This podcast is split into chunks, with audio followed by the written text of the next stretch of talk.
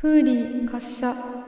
滑車は重いものを浮かせるための道具ですが、ライフセーバーとスイムキャップの物語においては、スイムキャップがライフセーバーに焦がれていることのメタファーでもあります。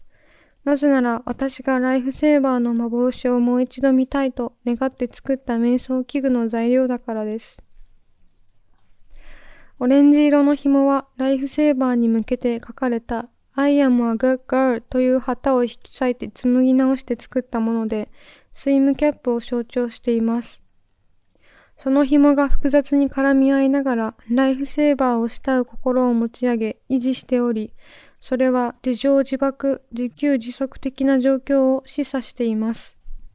自分自身で自分を奮い立たせているような滑稽な状況を己に悟られて興ざめされないためには、もっと複雑に絡まって、ほどいたり元をたどれなくなるところまで行かなければなりません。それはまさしく、Life Save R つまり生命とその救済のことを考えるとため息が出てしまうようなことなのです。あ Life Save. Ah.